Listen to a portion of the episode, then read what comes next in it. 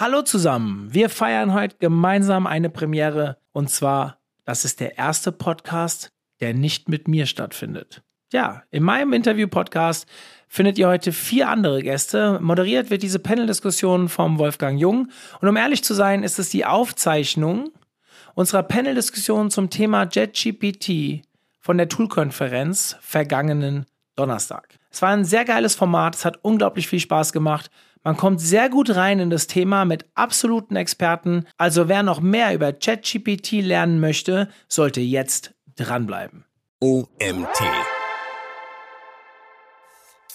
Aber da kann man zum Beispiel so Dinge machen wie äh, Keywords äh, automatisch in Cluster und in, in Gruppierungen einsetzen. Also man kann eine riesige Keyword-Datenbank äh, anzapfen und kann äh, die in Embeddings umwandeln und dann bekommt man eben eine automatisierte Gruppierung von Begriffen, die nicht nur eben von den Buchstaben her, sondern auch sinngemäß äh, sehr nah oder sehr ähnlich sind. Ähm, hat jetzt zum Beispiel auch ähm, Hypersuggest schon eingebaut sozusagen in seinem Tool. Kann, könnt ihr dort einfach mal sehen und ausprobieren. Herzlich willkommen zum OMT Online Marketing Podcast mit Mario Jung. Ich begrüße euch recht herzlich zur OMT Panel Diskussion bei der OMT Tool Konferenz. Ich freue mich tierisch und ich starte direkt mal mit der Anmoderation, denn wir haben 45 Minuten und wir wollen heute mal über ein Thema reden, das für euch sicherlich relevant ist, aber auch für euch da draußen in der Lobby oder beziehungsweise die, die jetzt von der Lobby reinkommen, hier in unseren Slot. Ja, wir reden über KI, die Auswirkungen, die Chancen, die Risiken und so weiter. Und wir haben drei illustre Gäste hier auf der Bühne bei der Panel-Diskussion. Ja, ich begrüße euch schon mal ganz kurz, lieber Bastian Grimm, lieber Kai Spriestersbach und lieber Mike Durkstewitz. So, jetzt habe ich es richtig gesagt. Ähm, ja, wir wollen über diese Thematik reden und ich dachte mir, okay, Technik läuft, alles gut.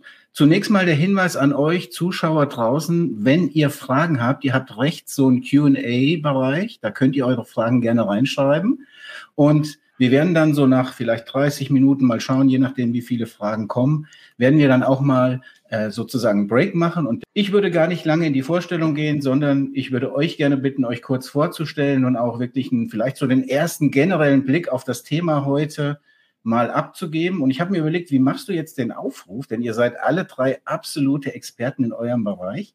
Und ich habe mir gedacht, ich mache das einfach so, wie Excel das vor fünf Jahren schon ohne KI gemacht hat, nach Alphabet. Und deswegen würde ich mit Bastian anfangen.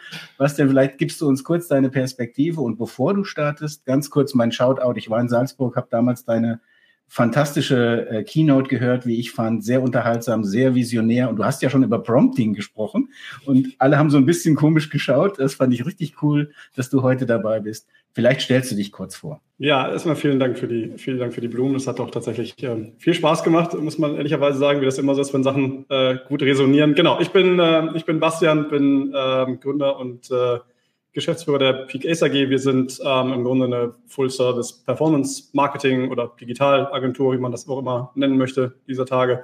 Ähm, also komme aus der technischen Suchmaschinenoptimierung, bin auch, wie ähm, der Kai gerade schon gesagt hat, vor ja, irgendwie 20 Jahren reingefallen in dieses Thema und äh, finde es immer noch spannend und habe immer noch ein großes Fable für ähm, ja, viele der technischen Dinge, die da hinten so stattfinden. Und äh, da kommt man auch fast ganz zwangs Weise momentan mit, äh, nicht nur momentan, aber natürlich noch mal viel mehr jetzt heute mit ähm, KI, glaube ich, in Berührung, ehrlicherweise, aber ja an vielen Stellen auch schon länger der Fall. Also wir beschäftigen uns schon seit Jahren mit Dingen wie Machine Learning, ähm, also ne, Algorithmen, die sich irgendwie in irgendeiner Art und Weise äh, mal mehr oder mal weniger schlau verhalten. Von daher glaube ich, es ist nicht alles unbedingt komplett neu, aber ich glaube, der, was Neues ist der Hype und äh, da muss ich sagen, äh, Wolfgang, hast du recht, den habe ich, glaube ich, ganz gut gecallt im äh, November tatsächlich. Ähm, und ich glaube, ja, Prompts ist sicherlich ein Thema, über das wir uns heute ähm, auch unterhalten sollten, zumindest ein mhm. bisschen, weil ich glaube, da gibt es auch eine ganze Menge Missverständnisse. Ähm, von einfach bis komplex. Von daher, ja, äh, ich freue mich dabei zu sein. Vielen Dank. Ja, super. Dankeschön. Vielen Dank für den ersten Eindruck. Ich würde mal sagen, Stichwort Shit in, Shit out zum Thema Prompting später. ja. Und lieber ja. Marc, ich, ich, glaube, so früher in der Schule ist das bei dir nicht so oft vorgekommen, dass du mit M der Letzte warst in der Vorstellung, aber jetzt ist der Kai dran. Ja, Kai. Und für alle in der Audience, wenn ihr den drei noch nicht folgt bei LinkedIn, unbedingt folgen, sind absolute Experten. Und der Kai, ja, der kann euch auch zeigen, wie Marketing richtig gemacht wird. Ich bin ja schon ein alter Hase, aber ich kann von, von cleveren Leuten immer lernen. Guckt einmal hinter ihn, da steht schon mal Kai IM slash Buch. Und zufällig hat er auch heute auf LinkedIn einen Post gemacht, dass er ein Buch schreibt über richtiges Texten mit KI. Ganz großer Shoutout. Das ist, Marketing ist auch viel Timing lieber Kai. Also hast du super gemacht. Vielleicht stellst du dich auch kurz vor. Also, mein Name ist Kai Sprießersbach, ich bin äh, Unternehmer und habe nebenberuflich gerade noch meinen Masterabschluss gemacht in Webwissenschaften, aber seit 20 Jahren baue ich Webseiten, äh, ja, vermarkte die auch, was mich dann auch zum Thema SEO und dann vor vier Jahren ungefähr zum Thema künstliche Intelligenz. Vielen Dank, Wolfgang. Ja, ich habe tatsächlich die Chance genutzt, als du ganz kurz weg warst und hatte schon mal angefangen.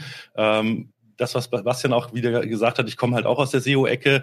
Und es ist tatsächlich so, ich traue mich äh, jetzt ganz aktuell ein Buch zu schreiben. Ich weiß noch nicht, ob ich es bereue, denn bis das Buch draußen ist, kann es natürlich passieren, dass wir schon wieder neue Tools da draußen haben und der nächste Hype-Train irgendwie äh, am Rollen ist.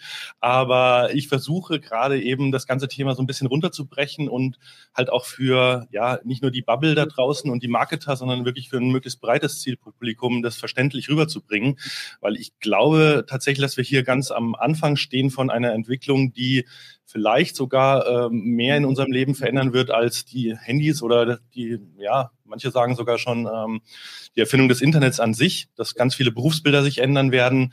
Und ähm, es wird zwangsläufig auch dazu kommen, dass wir gewisse Regulierungen brauchen und äh, auch die Menschen sollen sich vorbereiten, zumindest äh, darüber nachdenken. Und dafür brauchen wir einfach ein Verständnis, auch in der breiten Bevölkerung. Und dem habe ich mich so ein bisschen angenommen.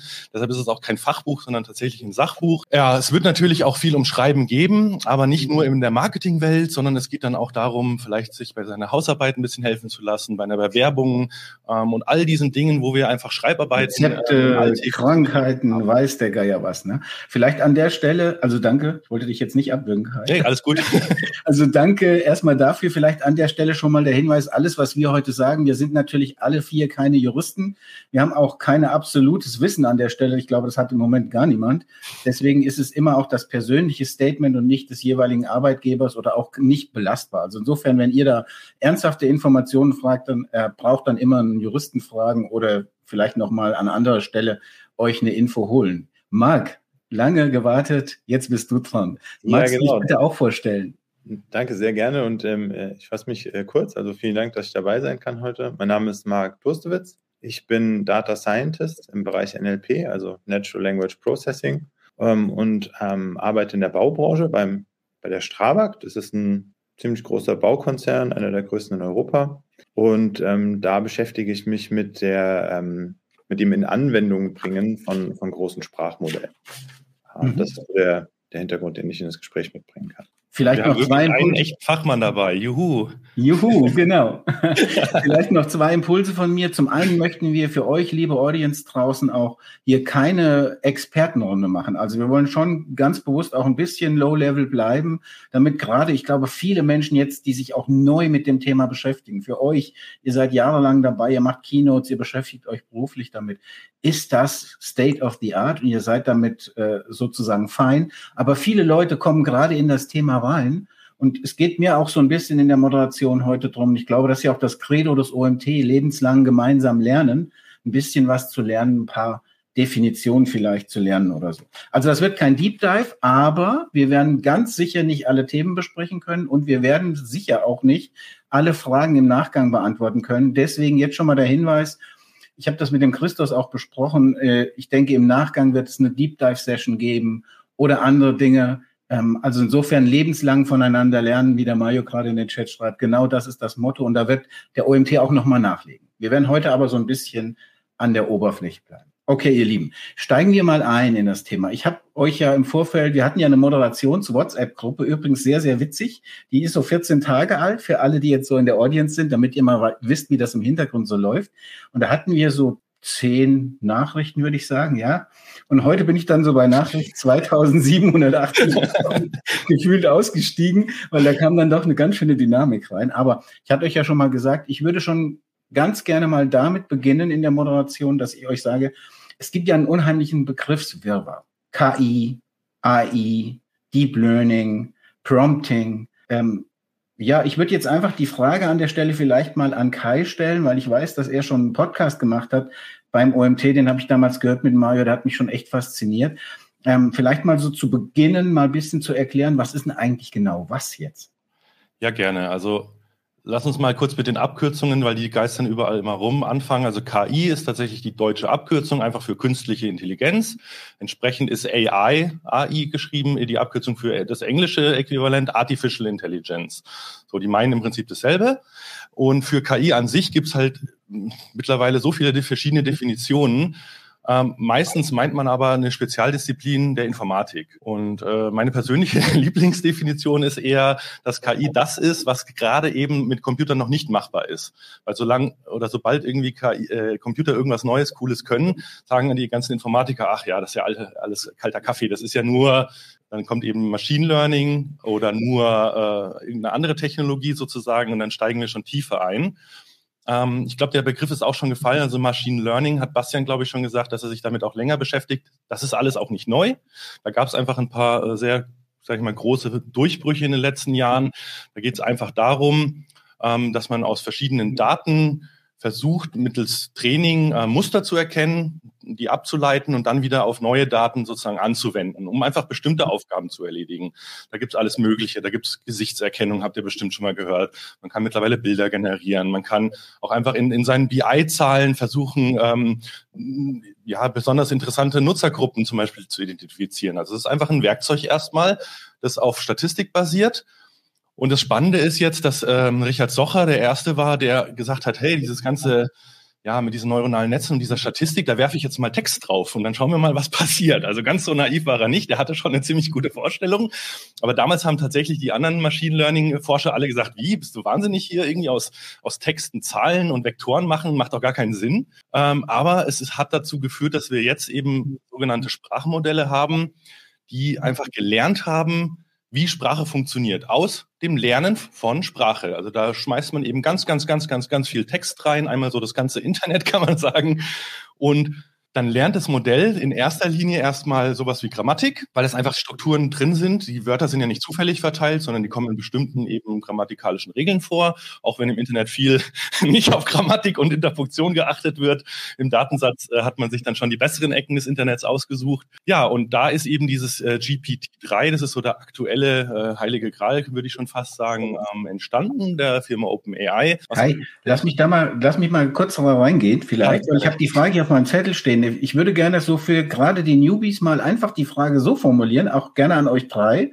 Ich finde es auch sehr spannend, Marc, deine Perspektive so aus der Industrie generell. Aber jetzt mal ganz konkret, was passiert eigentlich, wenn ich bei ChatGPT was reinschreibe? Also ich schreibe jetzt rein, was ist künstliche Intelligenz und schicke diesen, man nennt das ja Prompt. So, fangen wir damit mal an. Also diesen Prompt schickt man ja weg. So, was passiert jetzt dahinter? Was ist der Zauber, die Magie der künstlichen Intelligenz? Ähm, vielleicht kann ich da kurz zwei Sätze zu sagen. Also mhm. ähm, das, das kann man ja auch alles nachlesen auf archive.org. Da sind diese ganzen Papers ja da. Attention is all you need von Google ist ja so ein initiales Paper gewesen, was das ins Laufen gebracht hat. Und wenn man da ein bisschen reinguckt, dann sieht man, dass man ganz viel Text genommen hat und ähm, eben quasi dem einem Modell, wie auch immer das aussieht, die Aufgabe gegeben hat, füll mal den Lückentext aus und dann hat man eben noch die Aufgabe gegeben, wenn du diesen Satz hörst und danach kommt dieser Satz, passen die inhaltlich zueinander. So, und damit ist dieses Modell losgelaufen über, wie es der ähm, Kai schon gesagt hat, immense Mengen an Text. Und dadurch hat das dann so eine statistische Wahrscheinlichkeit ähm, aufgebaut. Mhm. Und ähm, Wolfgang, zu deiner Frage, was dann passiert ist, dass ähm, man hat eben ähm, einen gewissen Prompt, einen gewissen Anfang von einem Satz und dann macht das Modell das nächste Wort. Und jetzt kann es aber wieder diesen ganzen Text nehmen und nimmt dann wieder das nächste Wort. Das ist, und das kann bis zu einer gewissen Größe, einer maximalen Tokenlänge, ähm, kann es das halt machen und kann in diesem, äh, in diesem Kontext sozusagen da Text generieren. Also mhm. letztendlich ist das eigentlich gar kein Hexenwerk. Das Faszinierende dabei war nur, dass wir als Sprachmodell gestartet sind und irgendwann hat man festgestellt, so vor zwei Jahren, ups, das Ding macht ja Arithmetik. Also das hat ihm gar keiner irgendwie gesagt. Und das hat es nicht gelernt, weil es nicht Arithmetik in dem Sinne kann, sondern es hat eben genügend Textbeispiele gesehen, die dann den Eindruck vermitteln, okay, es kann das Ganze jetzt bestimmt auch noch interessant. Mhm. Aber es sagt eigentlich kleine, vorher. eine, eine, kleine Ergänzung, nur wenn wir eher sozusagen in den Definitionen sind. Ich glaube, eine der großen Verwirrungen, die da ständig auch stattfinden, ist halt, dass ähm, man dann gemeinhin ähm, damit konfrontiert wird, dass gesagt wird, naja, diese, also gerade wenn wir über Schreibende ähm, sozusagen AI mal ganz simpel äh, gesagt sprechen, die schreiben ja nichts. Ne? Und das ist genau was Marc auch gerade ähm, äh, richtigerweise sagt. Am Ende des Tages, deswegen ja auch, glaube ich, die Begrifflichkeit Generative AI in dem Moment äh, ganz wichtig. Das ist alles Basis von Trainingsdaten, die dann eben auf dieser Vorhersage etwas in der Folge tun. Ne? Also man muss da sehr, sehr klar, glaube ich, auch machen, dass diese Textgeneratoren, wie immer sie heißen, wirklich nur generieren, aber eben generieren auf dem von, was sie schon kennen und nicht von, wir schreiben hier irgendwie etwas neu. Das ist vielleicht auch nochmal ein sehr wichtiger Punkt, oh ja. äh, wo immer wieder Missverständnisse aufkommen. Ähm, und deswegen kann das natürlich auch nur so gut sein wie das, was dann da am Ende äh, mal irgendwann reingegangen ist. Ja. Ich glaube, das ist auch ein guter Punkt, um mal über das Thema Prompting ganz kurz zu sprechen. Wir können ja heute leider alles nur anreißen, aber wie gesagt, es wird sicherlich im OMT nochmal ein Deep Dive dazu geben. Aber ich kenne ja die Situation, ich war gestern beim Kunden, wir haben da so mal ein bisschen gespielt und ein bisschen Workshop gemacht und es kommt natürlich auch oft die Aussage, ja, ich habe da was reingeschrieben und es kam nichts besonders Tolles raus. Und wir haben im Vorgespräch schon drüber geredet und auch für euch, liebe Audience draußen, es ist natürlich nach wie vor das Prinzip Shit in, Shit out. Das heißt, auch zu verstehen, dass ich in den Dialog gehe und auch ein Ergebnis nochmal verfeinern kann. Das ist ja auch der Unterschied so zur klassischen Suchmaschinenanfrage, äh, die ich wahrnehme. Da kann ich natürlich auch nochmal das Ergebnis suchen und dann nochmal tiefer gehen. Aber hier kann ich eben in den Dialog gehen. Und Kai, du hast ja da, ähm, ich weiß jetzt nicht, inwieweit du das personalisieren möchtest, aber ich weiß, dass du in unserer Gruppe gesagt hast, heute Morgen hast du dich, sagen wir mal, so ein bisschen echauffiert über einen Post auf LinkedIn und das hat, den hat der liebe Raphael Heb, falls er in der Audience ist, ja, ist nicht böse gemeint, aber eher gewundert, würde ich eher sagen. Ja, genau. Also äh, vielleicht erklärst du mal, was da passiert ist und vielleicht so die Metaebene, warum Menschen oft auch noch nicht so richtig verstehen, wie sie mit ja. ChatGPT und Co. umgehen dürfen. Ja, das ist die perfekte Rampe. Vielen Dank. Also es ist tatsächlich so, Marc hat es gerade gesagt, es sind äh, einfach nur die Wahrscheinlichkeiten für das nächste Wort und für das nächste Wort und für das nächste Wort. Aber das Faszinierende, was eben dabei entsteht, ist, dass das Netz so komplex ist, dass es eben gefühlt das ist wirklich erstmal nur eine Wahrnehmung von uns Menschen, äh, irgendwas verstanden hat. Das hat es nicht. Es gibt im Hintergrund, das ist ein Sprachmodell und kein Wissensmodell. Da wird nicht abgespeichert, keine Ahnung, der Herr so und so ist so und so groß und hat den den Vornamen, ähnlich wie Google das mit seinem Knowledge Graph versucht zu bauen, sondern da geht's rein um, um welches Wort auf welches andere führt, äh, folgt. Und ähm, ChatGPT, hast du gerade gesagt, mit dem kann ich mich äh, dialogartig unterhalten. Das ist auch wieder eine Neuerung, die auf dieses Sprachmodell draufkam. Da gibt's es nochmal eine extra Ebene sozusagen, die nur dafür da ist, dass es eben ja diesen Dialog kann sozusagen. Und das wurde dann mit einem Art ähm, ja, Belohnungssystem. Also immer wenn es, sage ich mal, gut geantwortet hat, hat es ein Zuckerle bekommen und immer wenn es schlecht geantwortet hat, hat man ihm auf die Finger gehauen. Das ist die Peitsche. Im übertragenen Sinne. Aber so hat man quasi dieses Modell dazu gebracht, dass man sich mit ihm gefühlt unterhalten kann. Und wir Menschen Menschen neigen leider äh, sehr oft dazu, die Dinge zu anthropomorphisieren. Okay, wir vermenschlichen die Dinge, ist viel einfacher, das so zu sagen. wir interpretieren da viel mehr rein, als da eigentlich ist. Und den Post, den du angesprochen hast, da war es eben auch so, wenn man das äh, ja ChatGPT einfach fragt von der URL, HTTP, www, was auch immer, ähm, fassen wir doch den Text zum Beispiel mal zusammen. Ist ja eine, eine valide, durchaus gute Aufgabe. Die kann ein Sprachmodell prinzipiell auch gut äh, erledigen, Texte zusammenzufassen, Kernaussagen herauszuarbeiten, was auch immer. Aber man muss halt wissen, dass ChatGPT einfach keinen Zugang zum Internet hat. Das ist nicht live mit irgendwas verbunden. Das kann nichts aufrufen, das kann nichts runterladen. Das ist keine Suchmaschine. Es wurde einmal trainiert und dann passiert leider nicht, was man eigentlich erwarten würde, dass das Modell sagt, Moment hier, ich bin zwar eine Sprach-KI, aber das kann ich nicht. Je nachdem, wie man das Prompting verändert, ich habe es vorhin extra nochmal ausprobiert, sagt es das sogar. Ich habe es dazu gebracht, zuzugeben, dass es nicht äh, auf das Internet zugreifen kann. Äh, aber je nachdem, wie man das formuliert, kriegt man eben eine Antwort, die rein auf der Wahrscheinlichkeit dieses Inputs basiert und dann schwurbelt es sich irgendwas zusammen anhand von dem, was ich da geschrieben habe, von anhand vielleicht der Domain und den Wörtern in der URL und dann kommen teilweise Dinge raus, die klingen plausibel, die sind im besten Falle nur veraltet, im schlimmsten Falle sind sie kompletter Quatsch. Aber die klingen so überzeugend, da muss man wirklich aufpassen. Und in dem Fall war es ja so, dass die Antwort relativ falsch war, aber eigentlich ist sie falsch sein musste Weil ja gar keine Verbindung zu der angegebenen Seite da war. Ich sag, zum Glück war sie falsch genug, dass es aufgefallen ist. Okay. Weil wenn sie nicht falsch genug gewesen wäre, wäre der Text vielleicht online gegangen und man hätte im Nachhinein festgestellt, Moment mal, das kann ja gar nicht stimmen. Also diese Skills, sozusagen die richtigen Prompts abzusetzen und zu wissen, was kann eine KI und was kann eine KI nicht. Und ich finde, da kommt in die Gemengelage auch noch mit rein. Wir reden jetzt mal über ChatGPT 3, weil das sozusagen das aktuelle, die aktuelle Sau ist, die sprichwörtlich durchs Dorf getrieben wird. Aber es gibt ja eine Menge an anderen künstlichen Intelligenzmodellen. Man wartet ja gespannt auf das, was Google bringen wird, etc. Bastian, wo geht denn da der Trend hin? Ich glaube persönlich, und ich bin da, ich habe einen sehr schönen Vortrag gehört von Marco Young und Grüße gehen raus an Christoph C. Kemper bei, gestern war ja die virtuelle Campix, konnte ich leider auch nur ganz kurz zuhören, aber ich habe die Aufzeichnung gesehen und da haben sie auch gesagt, dieses Prompting wird schon auch sehr, sehr wichtig sein. Also das Training des Umgangs mit solchen künstlichen Intelligenzen, um das, was du gerade super erklärt hast, Kai, wirklich auch zu verstehen und operativ umzusetzen. Da würde ich die Frage direkt mal an Bastian und auch an Marc geben, weil es mich natürlich auch interessiert. Marc, du beschäftigst dich ja auch schon länger mit solchen Sachen. Ähm, also die Frage an dich, ist das für dich schon sozusagen tägliches Doing?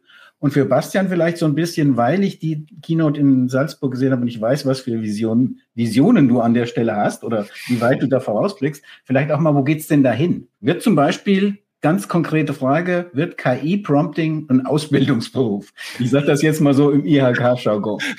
Also vielleicht stimmt euch ab, wer zuerst antworten möchte. Basti, gerne.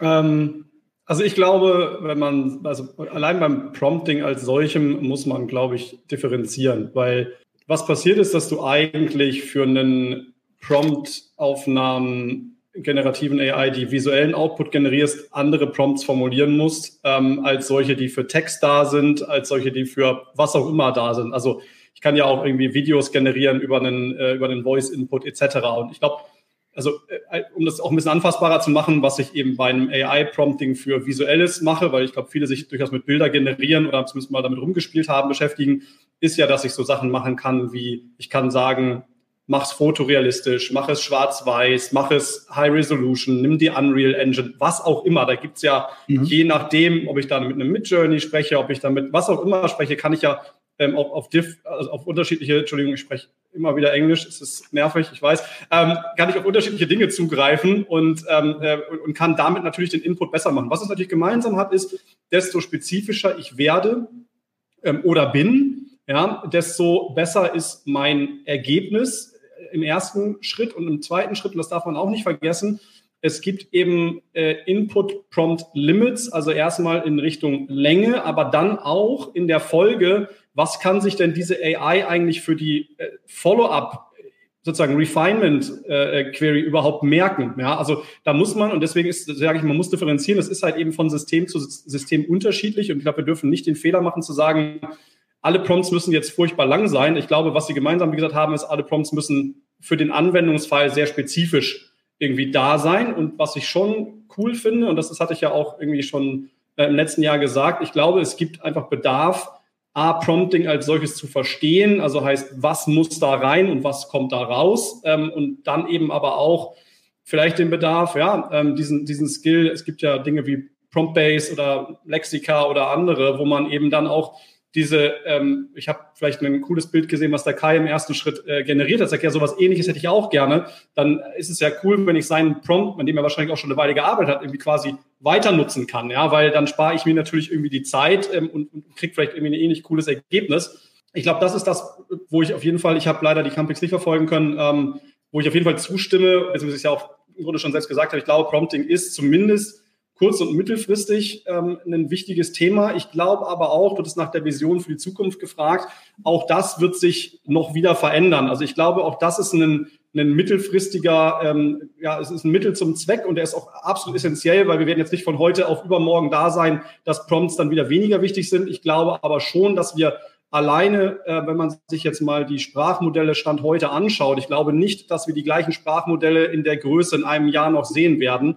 Meine, der Trend geht ja schon sehr stark dahin, dass man ähm, jetzt wieder eigentlich kleiner wird und dann ähm, es gibt erste Patente, die sagen, dass äh, die Large Language Models dann über eine API auf ein kleineres Spezialmodell für sag mal Unteraufgaben zugreifen können. Mhm. Das macht auch sehr viel Sinn, weil die LLMs als solche eben nur für bestimmte Dinge gut sind und für viele vielleicht andere keine einige Beispiele sind Bastian, schlecht, vielleicht ja? erklärst du noch kurz, was LMMs sind. Ich, ich habe es ja, in der Vorbereitung gelernt. Das sind die Large Language Models. Ja, du hast vollkommen genau. recht. Man ist dann irgendwann so tief da drin. Genau, wir sind da so tief drin.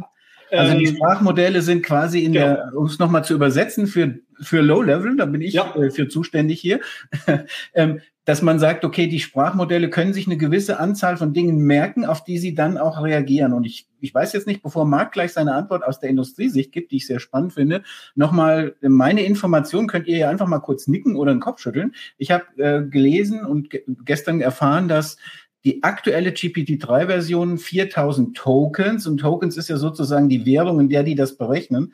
Das sind in etwa ungefähr 3000 Worte sich in dem aktuellen Verlauf merkt. Und ich finde es ja. zum Beispiel bei Bing sehr cool in der Umsetzung, dass der ja, der das vorgibt. Der sagt ja Antwort eins von sechs, zwei von sechs, drei von sechs und bei sechs von sechs beendet er dann diese Konversation, weil er sagt, so jetzt bin ich hier bei meinem Token am, am Ende sozusagen. Das hat aber vielleicht eher andere Gründe. Ähm, okay. Also, kurz, ich kurz Punkt eins. Also ich, ich, mag, ich, will, ich, will, ich mag die, die, die Zeit klauen, aber ganz kurz, der erste Punkt ist richtig, der stammt auch aus der offiziellen OpenAI-Dokumentation sozusagen, also zumindest sagen okay. sie das ähm, ich glaube, das wird, das wird hinhauen. Ähm, ich habe es nicht validiert, aber ich würde denken, es gibt keinen Grund, dass das nicht so ist. Ähm, und und der, der, äh, der zweite Punkt, glaube ich, ja, also Bing konnte ja deutlich mehr, um es mal vorsichtig zu formulieren. Ihr habt ja vielleicht auch verfolgt, was da draußen passiert ist. Dann ist der ja ist, ist das Ganze etwas eskaliert, was das ähm, Antworten oder Beantworten von, von, von Fragen und Antworten gibt. Und dann hat Bing so ein bisschen, finde ich, ehrlicherweise eine fadenscheidige äh, Antwort vorgeschummert, gesagt, na ja, die meisten von euch, die schaffen das in sechs. Wir cutten das jetzt mal in sechs. So ist ja der Blogpost äh, bei, genau. bei Bing auch formuliert. wie gesagt, ich glaube, die Wahrheit ist ehrlicher, ehrlicherweise eine andere. Wer sich da also interessiert, es gibt ein sehr spannendes Reddit, wo diese, ähm, die nennen es dann Jailbreaks äh, drin sind, also wie sie quasi ähm, sich da, oder wie man es dann im Grunde schafft, zumindest davor äh, der Bing äh, durchaus zu eher nicht gewolltem Antwortverhalten zu bewegen. Ähm, okay. Ich glaube, das ist Marc, wahrscheinlich eher der Grund, ja. Jetzt hast du wieder lange warten müssen, sorry dafür, aber es ist halt total spannend und wir haben leider 45 Minuten, sind null ausreichend, um auch nur annähernd alle Themen zu besprechen, aber trotzdem interessant. Du bist ja schon lange mit dem Thema beschäftigt und sozusagen aus Sicht des Unternehmens, Strabag, bei dem du beschäftigt bist. Und ist Prompting für dich ein tägliches To-Do und äh, wie hast du dir die Skills angeeignet? Ja, also ähm, gar kein Problem. Also äh, die ähm, Prompting ist ähm, etwas, womit man initial natürlich in Berührung kommt, sei es mit den Sprach- oder mit den bildgebenden Modellen, denn letztendlich ist das ja genau der Punkt, an dem das Modell überhaupt seine Wirkung entfalten kann. Ohne diesen Prompt kann das Cell einfach gar nichts machen. Ähm, in Sachen Prompts interessieren mich natürlich das, was äh, Basti gerade gesagt hat, die Jailbreaks, die fand ich sehr interessant, weil es nämlich äh, den Fingerzeig gibt, was diese Modelle können und was sie nicht können. Also damit rumzuspielen ist ähm, äh, hochgradig interessant, hat einen hohen Popcorn-Faktor. Ähm, wo man es aber auch für verwenden kann, ist, ähm, sich äh, systemnah zu bewegen. Also man kann, das, man kann das Modell ja selber technisch fragen, was es ist und was es macht. Es gibt einen lustigen, ähm, äh, so eine Promptabfolge, wo jemand dem Modell gesagt hat, so, du bist jetzt ein Linux-Kernel. Und dann hat er dem erzählt, zeig mir mal bitte dein Dateisystem an und hat er ihm gezeigt, dass das Linux-Kernel ist. Und irgendwann hat er das rekursiv gemacht, dass die ganze Konversation sich in sich selber fortsetzt. Also das sind Teile, wo man sieht, wow, interessant, also da passiert schon noch was. Nichtsdestotrotz ist ja auch eben angeklungen, die Modelle halluzinieren. Also das darf man nicht, äh, darf man nicht unterschätzen. Und so kann man jetzt zum Beispiel auch ähm, bei allem Optimismus, der zum Beispiel auch im, im rechtlichen Umfeld da ist, ne, ChatGPT, passt ein Bar-Examen in den Vereinigten Staaten, okay, da ist Case Law und Multiple Choice, ist was anderes, ist einfacher. Aber ähm, diese, dieses ähm, genaue Ableiten von den Inhalten, das ist da nicht so, ähm, man, man, kann da nicht einfach drauf setzen, gerade bei inhaltsdichten ähm, Texten. Insofern ja, mit Prompts auseinandersetzen schon.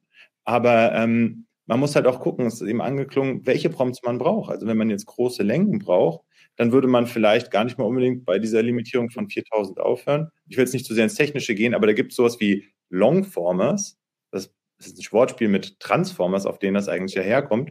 Und das findet man dann bei Hugging Face. Da kann man sich also viel größeren Input-Size nehmen, kann das mit Daten trainieren, macht seinen Tokenizer da drauf und dann kann man ganz einfach eigentlich diese ähm, eigene Modell sozusagen bauen und kann da finden, äh, kann da so feinjustieren, äh, was man dann jetzt eigentlich wohl nimmt. Und ähm, natürlich kann man die Sachen auch verketten. Warum nicht? Mhm. Also würdest, wenn ich das jetzt mal zusammenfasse, dann seid ihr drei mehr oder weniger Autodidakten, die sich in das Thema reingearbeitet haben, weil es einfach cool war. Aber es ist natürlich auch an der Stelle jetzt mal ein Aufruf an alle, auch OMT macht es ja mit uns, ja mit dieser Diskussion schon, äh, zu sagen, lasst uns mal in das Thema starten. Das ist völlig neu. Wir können sich natürlich auch Bildungsangebote etc. Äh, sozusagen jetzt mal bilden. Also da sind alle aufgerufen.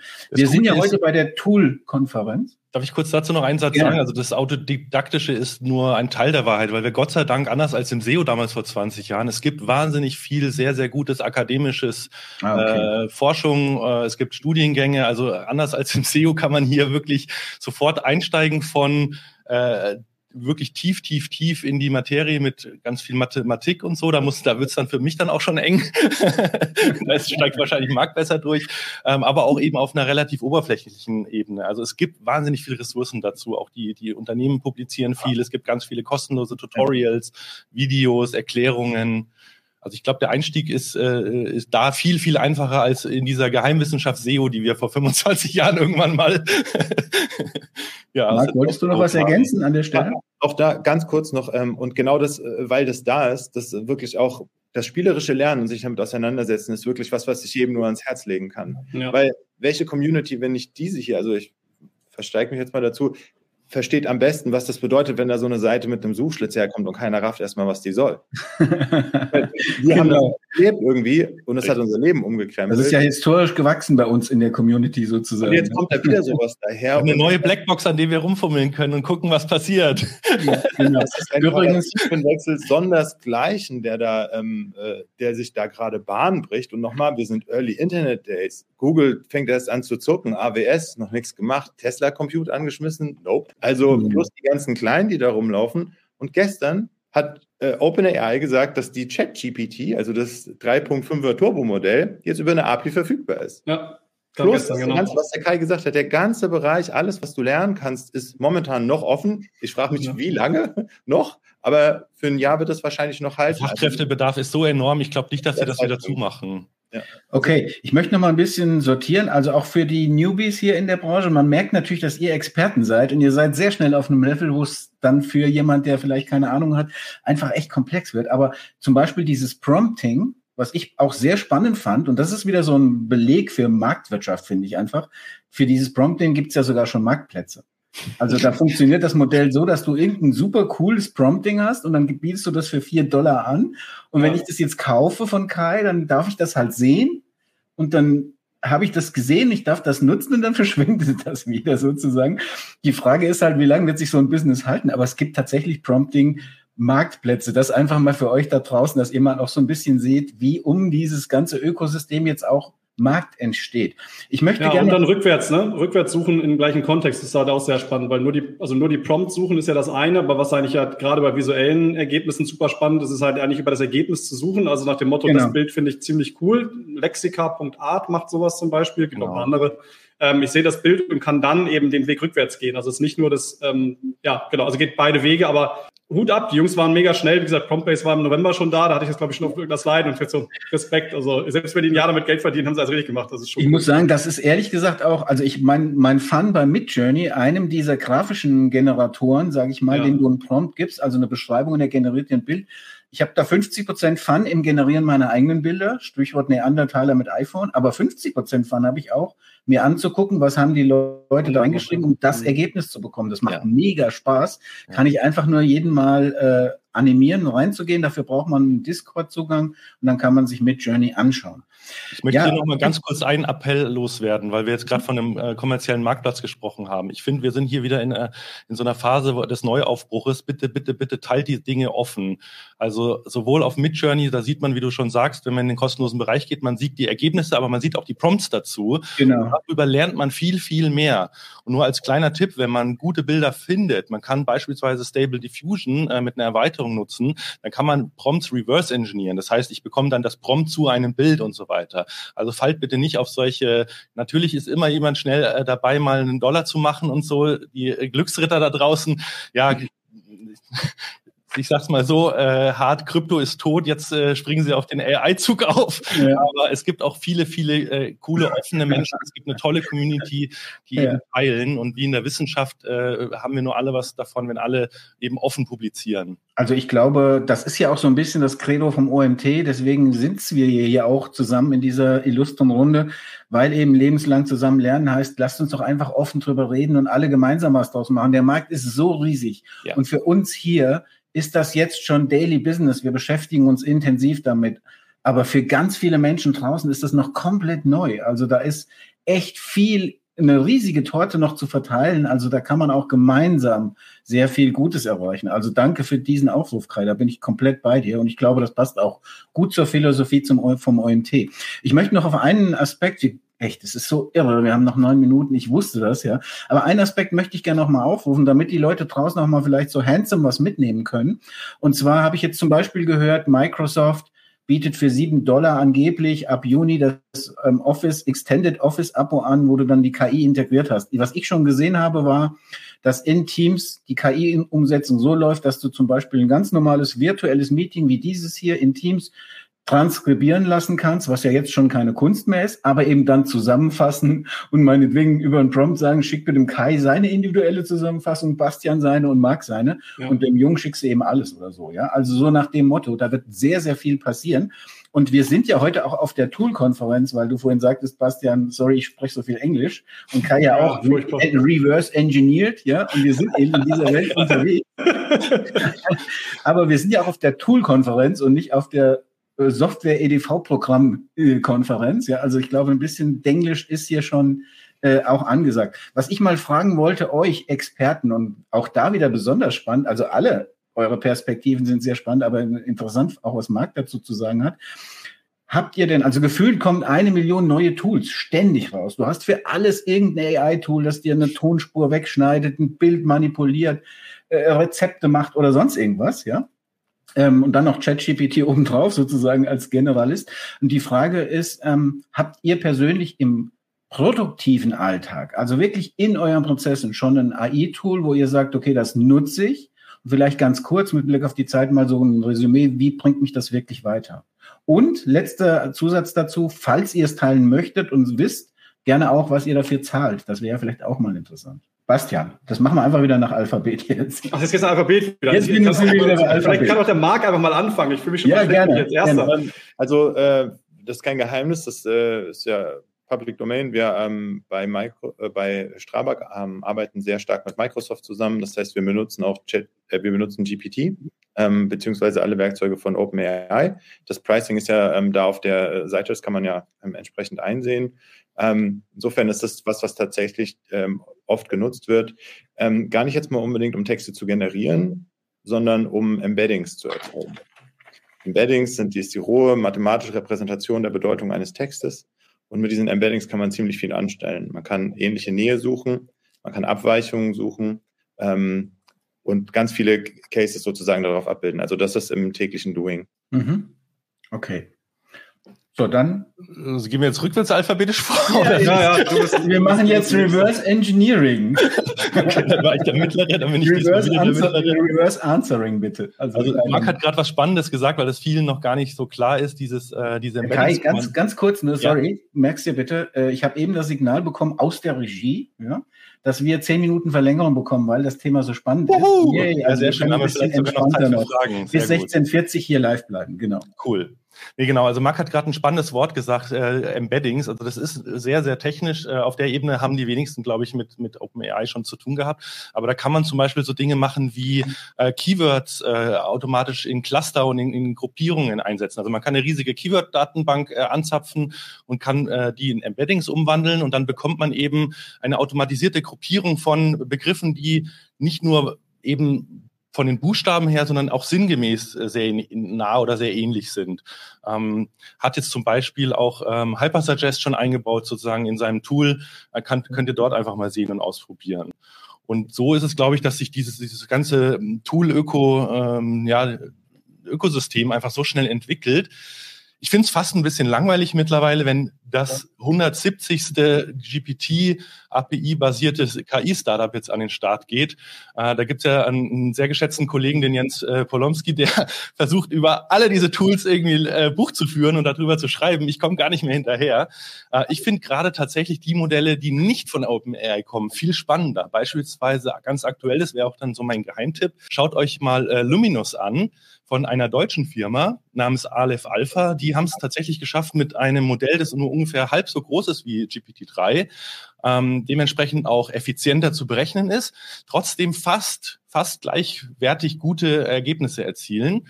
Und natürlich haben wir da das ganze Thema Datenschutz und so weiter. Wir, ich glaube, wir brauchen ja auch eine, eine europaweite äh, Kompetenz, was das Thema angeht. Ähm, da sind die ganz vorne mit dabei. Das finde ich gerade total spannend. Also Kai, nochmal so Strich drunter ganz kurz.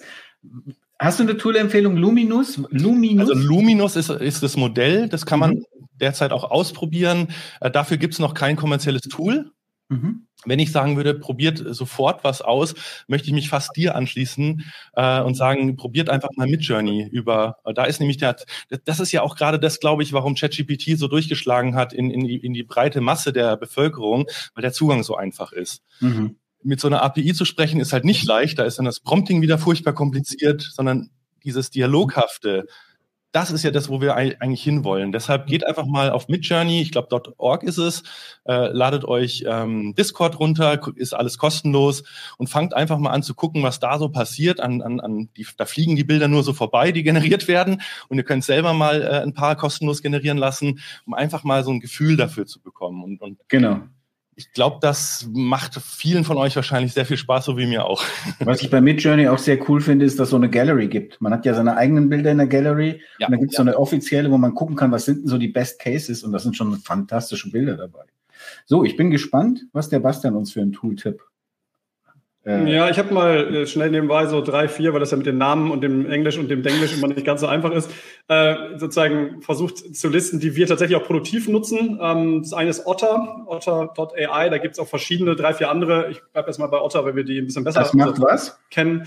Das ist tatsächlich genau das, was du beschrieben hast, nämlich Meetings zusammenfassen, Meeting Notes ah, okay. machen, ähm, Summaries schreiben, integriert halt äh, in was auch immer du willst, also äh, Zoom oder äh, Google Meet oder ähm, sonst was. Äh, das ist echt ziemlich cool, weil äh, ja, Agentur, viel zu viele Termine, viel zu viele sinnfreie Meetings, in denen ich nicht dabei sein möchte. Ähm, das ist ein großer, großer Zeit, große Zeit. Hast du das jetzt wirklich gesagt? Ja, du, absolut. Also man muss da, ich bin da sehr rigoros, was meinen Kalender angeht, weil man kann sich nicht teilen und äh, da ist einfach äh, alles, was hilft. Also viel von dem, was wir machen, um mal eine Ebene rauszuzoomen, ist, Versuch, äh, natürlich Tools sinnvoll einzusetzen, um Produktivitätssteigerung oder Effizienzgewinne hinzubekommen. Ähm, mhm. Du weißt ja selber, wir arbeiten irgendwie in 25 Sprachen mit irgendwie über 200 Leuten. Da ist natürlich jede Stunde, die du sparen kannst, ist halt irgendwie was, was du ja, was bares Geld bedeutet. Und deswegen ist Otter ist zum Beispiel, ist, ja. Otter ist super cool. Ähm, ein bisschen, bisschen nerdiger, Delvi, das macht ähm, Personas. Wir machen viel so Marktrecherche ähm, und ähm, äh, ja, also so Pitch-Prozessen und Co. kann man dann eben solche Sachen machen wie datengetriebenen Persona-Bau. Der nimmt quasi Analytics-Daten und formuliert dir dann äh, Dinge zusammen. Aber ich möchte auch, und deswegen habe ich es auch so ein bisschen als positiv wie negativ Beispiel ähm, mal mitgebracht. Man muss natürlich auf, aufpassen, wie bei allem, wie groß sind die Daten oder wie klein sind die Daten. Also nur weil eine Persona rauskommt, ist das vielleicht nicht zwingend eine repräsentative Persona. Das mal so am Rande gilt aber ja für alles. Ähm, Papercup finde ich sehr cool. Papercup macht Video-Lokalisierung. Das heißt, ich produziere in Englisch oder Deutsch und wir haben Kunden, die brauchen die Videos in 20 Sprachen. Äh, das kann ich über eine AI lösen und das funktioniert ziemlich gut, ähm, muss ich sagen. Also so, dass man die auch zeigen kann und die sich nicht dahinter verstecken muss. Ja, deswegen äh, das nochmal so am Rande. Ähm, Delvi heißt das, David. Äh, Delvi.ai. Nee, steht oben im Chat, habe ich irgendwo reingepostet. D-E-L-V-E. -E. Ähm, und der letzte Tipp, den ich sehr spannend finde, ist Akio, also A-K-K-I-O.com. Äh, Die machen eigentlich ähm, No-Code. Das finde ich sehr geil. Also du kannst quasi ähm, ja, du kannst quasi Machine Learning Modelle ähm, miteinander verbinden oder äh, Anfragen an Daten stellen, ohne dass du eigentlich entwickeln können musst sozusagen. Und meine mhm. Entwicklungskünste sind jetzt 20 Jahre alt oder älter. Ich bin auch nicht mehr äh, sozusagen Der Oberhacker. in Anführungszeichen. Und das hilft wirklich, wenn man, wenn man, ihr habt es ja gesagt, wenn man Sachen ausprobieren möchte, braucht man ja einfache Wege, um zu Ergebnissen zu kommen. Deswegen finde ich, da gibt es ja auch einige andere, die irgendwie so No-Code oder so, mal, zumindest vereinfachte Wege bieten, Ergebnisse, Modelle, wie auch immer zu kombinieren, finde ich sehr, sehr geil. Also ähm, mhm. Akio könnt ihr euch auch mal, mal anschauen. Vielleicht an der Stelle auch noch ein kleiner Insider hier für die, für die Gruppe. Wir sind auch sehr froh, Bastian, dass du immer noch da bist. Ja, ja, ja. ja wir, wir wissen ja aus dem Vorgespräch, dass das nicht so hundertprozentig sicher war. Und was ich, ich, noch gerne, was ich noch gerne nachreichen möchte, ist, also wir nutzen der Agentur einfach ich habe keine, keine Affiliate, nichts, aber wir nutzen echt Neuroflash und zwar seit letztem Jahr Juli, das wollte ich auch mal an der Stelle sagen. Also die Jungs waren ja auch früh da am Markt und haben ja. wirklich mittlerweile auch mit ChatGPT 3.5 Integration viel gemacht. Und wir haben damals, ich kenne den äh, Gründer, den Henrik, und dann haben wir so ein Agreement und wir haben eine Lifetime-Version Unlimited in der Agentur und wir nutzen es wirklich sehr intensiv. Also man kann, wenn man es lernt, mit diesen Toolen wirklich sehr viel Effizienz steigern. Übrigens, es läuft jetzt auch eine Abstimmung, ob ihr ChatGPT schon nutzt oder nicht. Das war zwar nicht abgesprochen, das hat der Christus bestimmt einfach so entschieden und das finde ich auch cool, könnt ihr gerne mal teilnehmen. Okay, einen Punkt habe ich noch und den können wir jetzt auch noch besprechen und zwar würde ich natürlich, wir sind ja auf einer Tool-Konferenz, aber wir sind im Rahmen des OMT natürlich immer ein bisschen Marketing, Klammer auf, Online-Marketing, Klammer zu, ähm, affin würde ich gerne noch mal so ein bisschen mehr auf die Prozesse im Marketing oder im Online-Marketing, im SEO auch schon Speziellen ähm, eingehen. Ich habe auch gesehen im Chat, es kamen schon Fragen, wie würdet ihr denn SEO-Prozesse verändern und so. Und ich würde jetzt einfach mal sagen, es gibt diese SEO-SEA-Geschichte, es gibt Content Creation, dann gibt es viel Administratives, wo wir, keine Ahnung, Konzepte schreiben, Briefings schreiben und solche Dinge. Ich glaube, überall da könnte potenziell solche Software helfen. Die Frage an euch alle, was glaubt ihr, wird sich da viel verändern, denn was damit einhergeht, ist ja auch die Angst, dass Berufe verschwinden. Vielleicht neue wie ein Prompt Engineer oder keine Ahnung, wie der Beruf dann heißt, kommen. Also in dem Kontext würde ich gerne nochmal euer Statement äh, hören. Vielleicht, Marc, fängst du wieder an? Ähm, also ich bin natürlich kein ausgewiesener Marketing-Experte, aber ähm, ich denke, dass es auch da gar nicht auf eine Branche ankommt, sondern dass die Fähigkeiten dieser Modelle Auswirkungen haben, die wir so auch noch nicht vorhergesehen haben. Ähm, die beste Zusammenfassung, die mir einfällt für die Bedeutung dieser Modelle ist, also was ist das Revolutionäre, was davon ausgeht? Es ist ja nicht, dass sie das nächste Wort vorhersagen können, sondern die Revolution, die davon ausgeht, ist, dass die Kosten für kognitive Tätigkeiten gegen Null tendieren. Das ist der Impact, den diese Modelle haben und den die immer weiter entwickeln. Und das ist unfassbar, weil wir alle gedacht hatten, nee, Coder sind sicher, ähm, hohe Jobs, was auch immer das heißen mag, äh, Rechtsberatung ist sicher. Ähm, es scheint genau andersrum zu sein. Und zwar mit voller Wucht. Und ähm, das, sind, äh, das sind Bewegungen, die, ähm, also das ist wirklich ein Paradigmenwechsel. Das ist revolutionär. Ähm, und da wird es bestimmt neue ähm, also komplett neue Wege geben, die wir ähm, so gar nicht vorhergesehen haben. Ein Satz vielleicht noch, wenn wir bei diesen bildgebenden Modellen zum Beispiel sind und jetzt wir feststellen, dass diese Modelle brauchten eine Sekunde, um ein Bild zu machen und jetzt sind sie im Millisekundenbereich. Ja, wie viel Bilder brauchst du denn pro Sekunde, um ein laufendes Bild zu machen? Das bedeutet, dass wir einfach Texte sagen und in unserem Fernsehen sind. Was bedeutet das dann für Werbung auf YouTube? Also das sind, da, da hängen so viele Sachen miteinander zusammen, ähm, die aber für mich immer auf diesen einen Punkt zurückkommen. Kosten für kognitive Tätigkeiten tendieren gegen Null. Ähm, und da, da entfaltet sich das meiner Meinung nach. Hm. Wie seht ihr zwei das? Magst du, Basti? Go on. Okay. Also ich fand, das trifft es super, super gut. Ich habe das, das jetzt zum ersten Mal äh, in dieser Klarheit, aber es, es, es überzeugt total, weil ähm, ich habe es vorher immer so ein bisschen verglichen mit der ersten Version von GPT ähm, mit im Prinzip einer unbegrenzten Anzahl an Praktikanten. Ihr kennt es vielleicht auch noch an, aus den Anfängen äh, des Online-Marketings. Da ähm, wurden auch Hallen voller Praktikanten hingesetzt und die mussten dann auf einmal Link-Building machen. So, jetzt, jetzt äh, brauchst du nicht mal mehr die Halle, du brauchst die Rechner nicht mehr. Du kannst es theoretisch ähm, dir ja, innerhalb weniger Sekunden 10.000 E-Mails schreiben lassen, die alle individuell auf einen bestimmten Blog, auf einen bestimmten Inhalt eingehen, denjenigen mit dem richtigen Namen ansprechen, noch irgendwie einen netten Witz äh, auf den Lippen haben und ihn um einen Link bitten. Jetzt nur mal ganz blöd äh, vereinfacht gesprochen. Ähm, das heißt, da fallen natürlich Tätigkeiten weg momentan würde ich behaupten, noch in dem Bereich, wo es mir nicht, persönlich nicht wehtut, also nicht jetzt, weil ich selbst davon nicht betroffen bin, sondern weil äh, es uns eher Aufgaben ablehnt, äh, abnimmt, die ich als, naja, äh, nervig und störend, wie zum Beispiel eben Meeting Notes zu erstellen. Das ist eine, da hatte man früher eine, eine Assistentin oder einen Assistenten im Büro für sitzen. Oder mhm. früher hat auch der Chef äh, diktiert und dann wurde es in Steno aufgenommen und dann getippt. So, diese Aufgaben sind jetzt die ersten, die wegfallen. Aber ich sehe absolut, was Marc äh, andeutet und wo die Reise hingeht, dass eben auch so Dinge wie naja, in der Anwaltskanzlei, das sind auch nicht alles immer hochtrabende äh, Tätigkeiten. Da wird auch ganz oft einfach nur ja, ein gewisses Wissen angewendet auf einen gewissen Fall, der einfach da ist und ein gewisser Brief aufgesetzt und so weiter. Also wir werden hoffentlich erstmal von wiederholenden, nervigen, äh, low, in Anführungszeichen low-level kognitiven Leistungen befreit, aber da wird das nicht stoppen. Und da bin ich schon mhm. sehr ähm, sicher, je nachdem, wie lange das Ganze noch dauert, wie die Entwicklung weitergeht, ähm, ist es wirklich so, dass das haptische, also sage ich mal, einen Schreiner zu ersetzen mit einem Roboter, der dieselben dasselbe Feingefühl hat, das auszuführen, ist schwieriger wahrscheinlich als einen äh, BCG oder einen PricewaterhouseCooper Consultant irgendwie in, in AI nachzubilden. Ein, ein Satz dazu, also ich bin ja jemand, der viel mit Storytelling unterwegs ist und Storytelling lebt von Emotionen.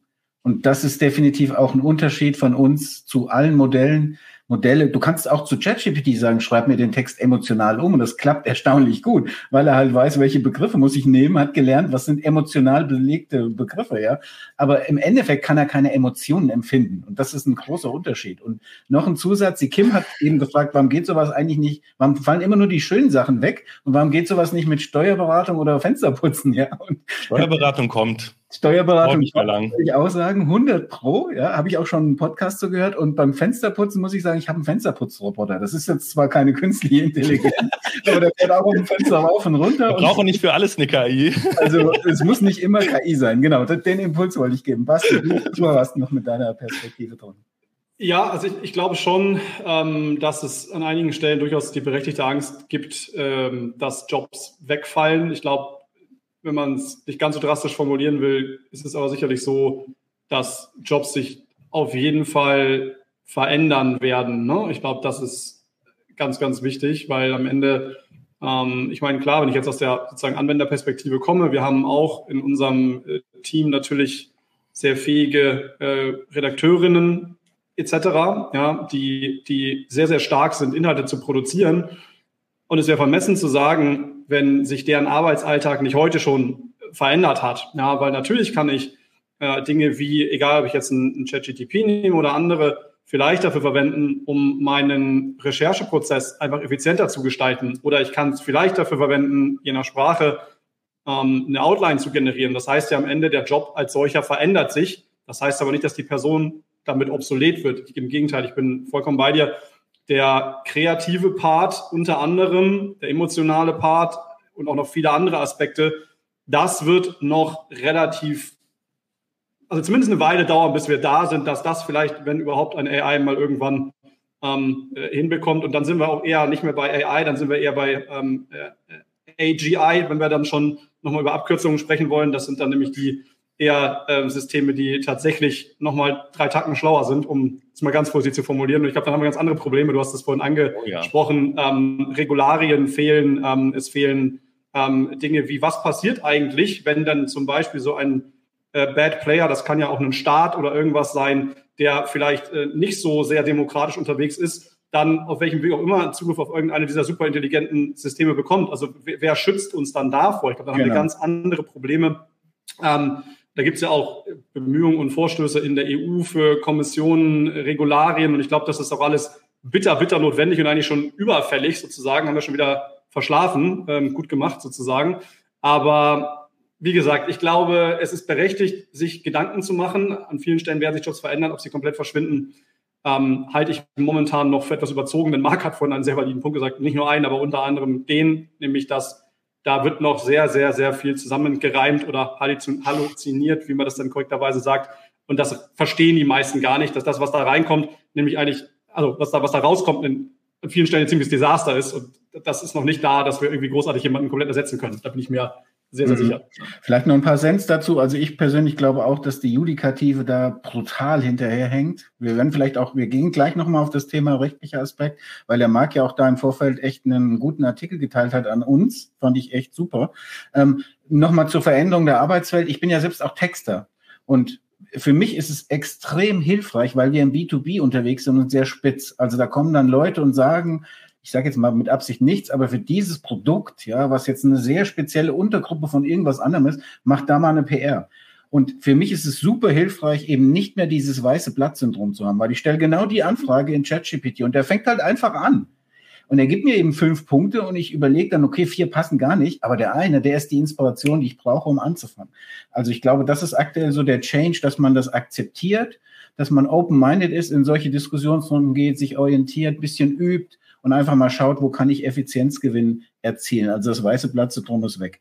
Lasst uns jetzt, dadurch, dass wir noch ein bisschen länger Zeit haben, da gebe ich jetzt auch nochmal das Wort an dich, Marc, gerade auch zu dem Thema Urheberrecht. Also wenn ich, wenn Kunden mich fragen, Herr Jung, wie beurteilen Sie das mit diesem Chat, GPT, KI und so weiter? Wie ist denn das überhaupt, wenn wir was erzeugen, dürfen wir das nachher kommerziell nutzen? Und das ist ja ein Thema, das du auch dir auf die Fahne geschrieben hast. Vielleicht gibst du mal, Marc, da deine, deine zwei Cent mal in die Runde. Genau, die persönlichen. Ähm, die äh, ein Jurist würde jetzt natürlich sagen, es kommt darauf an. Und so wachsweich sich das anhört, hat er damit auch recht, denn die Rechtsprechung hat sich noch gar nicht gefunden. Wir stehen vor Aufgaben, die zu klären sind, die wir so noch gar nicht auf dem Zettel hatten.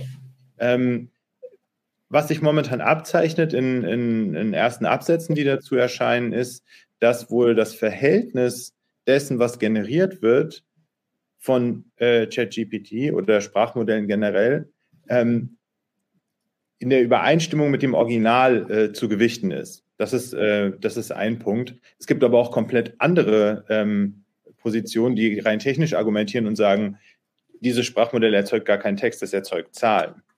Also mhm. äh, das ist ein so breiter Korridor, das ist noch gar nicht durchgefochten. Ähm, ich glaube auch, dass das wahrscheinlich bei den Sprachmodellen nicht unbedingt zuerst kommt, sondern ähm, bei, bei den bildgebenden Modellen, weil da haben wir ja das, haben wir nur eine Multimodalität im Sinne von Text rein und Bild raus statt Text raus.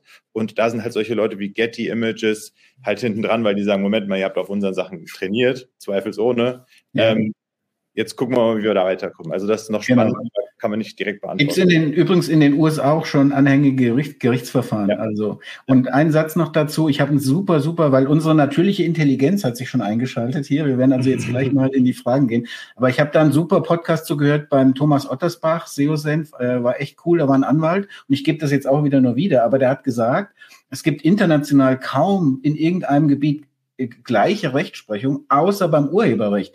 Urheberrecht setzt oh. eigentlich immer eine menschliche, zielgerichtete Aktion voraus. So hat der Anwalt das erwähnt. Wie gesagt, ich gebe es nur wieder. Und er hat gesagt, aktuell nach seinem Verständnis, Podcast könnt ihr hören im SEO-Senf-Bereich, ähm, nach seinem Verständnis ist es aktuell nicht zu schützen, was da rauskommt. Dann geht es natürlich darum, ab wann habe ich eine Schöpfungshöhe. Wenn ich jetzt nur zwei Worte ändere, ist es dann schon persönlich und, und, und. Also das ist ein Riesenfeld, was da noch beackert werden muss und ja, ein wahnsinniges Thema. Christos, hallo.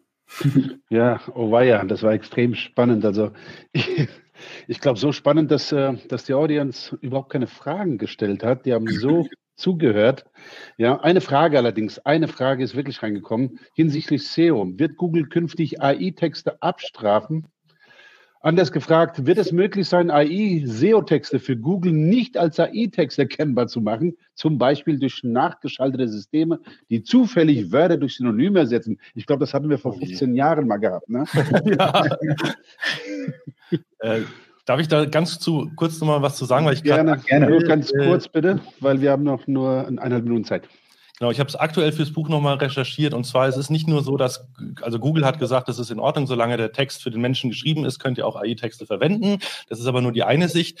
Ähm, die andere Sicht ist tatsächlich, dass wenn wir äh, maschinengenerierte Texte, boah, Entschuldigung, jetzt habe ich gerade irgendwie den, den Faden verloren. Macht nichts. Wir haben ja auch eh nicht mehr so viel Zeit. Bastian oder Marc, habt ihr noch einen Beitrag dazu? zu viel für, für das jetzt. Ähm, okay. Dann würde ich, dann würde ich einfach genau. Wir, wir, müssen das Keim zu Ende bringen, genau. Ja. Wir müssen klarstellen, dass der Text von einer Maschine geschrieben würde, wenn wir ihn übernehmen. Das hat nämlich auch die EU in ihrer aktuellen in ihrem Entwurf für diesen AI Act so festgelegt. Also da müsst ja. ihr wirklich aufpassen, nicht einfach irgendwie einen Text generieren lassen. Äh, du hast es gerade richtigerweise gesagt, diese gerichtete menschliche Aktivität fehlt, wenn die KI nur irgendwas erzeugt. Theoretisch sagen viele, ist dieser Text gar nicht schützenswert. Und wenn dann auch noch da steht oder nicht da steht, dass es von einer KI äh, geschrieben wurde, dann sind wir laut Definition der EU im Hochrisikoanwendungsbereich. also da müsst ihr echt aufpassen. Okay, also ich danke euch wirklich für Vielen Dank, sehr, sehr interessante genau. Diskussionsrunde. Ich würde mal einfach spontan Folgendes sagen. Wir werden mal einen Podcast mal äh, aufnehmen, ja, und dann lade ich euch mal alle wieder ein und dann können wir äh, dieses Thema nochmal äh, noch aufnehmen. Ja, vielen, vielen Dank, vielen Dank an alle, mhm. für die Expertisen und wir sehen uns. Äh, okay. Ciao. Ciao. Danke. Danke. Ciao. ciao. ciao. Zum Abschluss der heutigen Folge der Hinweis auf das Ende des Early Bird Tarifs unserer Konferenz. Ende März läuft der Early Bird Tarif aus und die Tickets werden teurer. Das heißt, so günstig wie jetzt werden sie nicht bleiben. Und ja, ihr habt quasi die Chance, euch jetzt das Ticket für den 13.10. in Mainz zu holen. Unsere Fachkonferenz am 13.10. in Mainz. Unter www.omt.de slash Konferenz den Link findet ihr auch in den Show Notes. Solltet ihr jetzt zuschlagen, bevor der Tarif ausläuft. In diesem Sinne, ich bin raus, euer Mario.